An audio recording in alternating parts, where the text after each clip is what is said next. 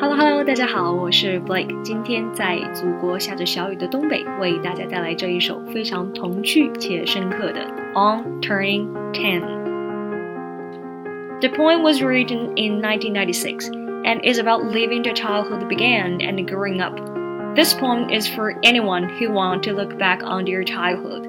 This poem shows the reality of becoming older. It is not as exciting as it may seem because it is quite depressing to think that you cannot be a child anymore. The whole idea of it makes me feel like I'm coming down with something. Something worse than any stomach, or the headaches I get from reading in bad light. A kind of Melissa spirit, the mumps of psyche, a disfiguring chicken pox of the soul.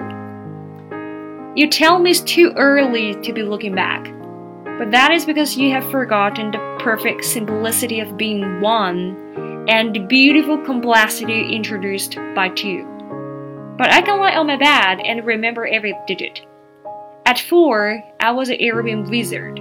I could make myself invisible by drinking a glass of milk a certain way. At seven, I was a soldier. At nine, a prince. But now I am mostly at a window watching the late afternoon light. Back then, it never felt so solemn against the side of my treehouse, and my bicycle never leaned against the guardrails as it does today. All the dark blue speed drained out of it. This is the beginning of a sadness, I say to myself, as I walk through the universe in my sneakers. It is time to say goodbye to my imaginary friends. Time to turn to the first big number. It seems only yesterday I used to believe there was nothing under my skin but light. If you cut me, I could shine. But now, when I fall upon the sidewalks of life, I skin my knees, I bleed. Just by reading the poem, it seems as if the child has already matured a lot because he's thinking about all of the things where he could just be playing with friends but he is sitting in bed and thinking about something very important to him. But I can lie on my bed and remember every digit.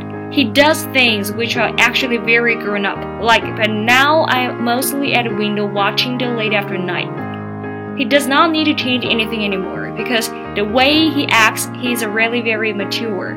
That is one of the message that the author wants to bring in this one. And this is so much for today. Thank you for listening and see you next time.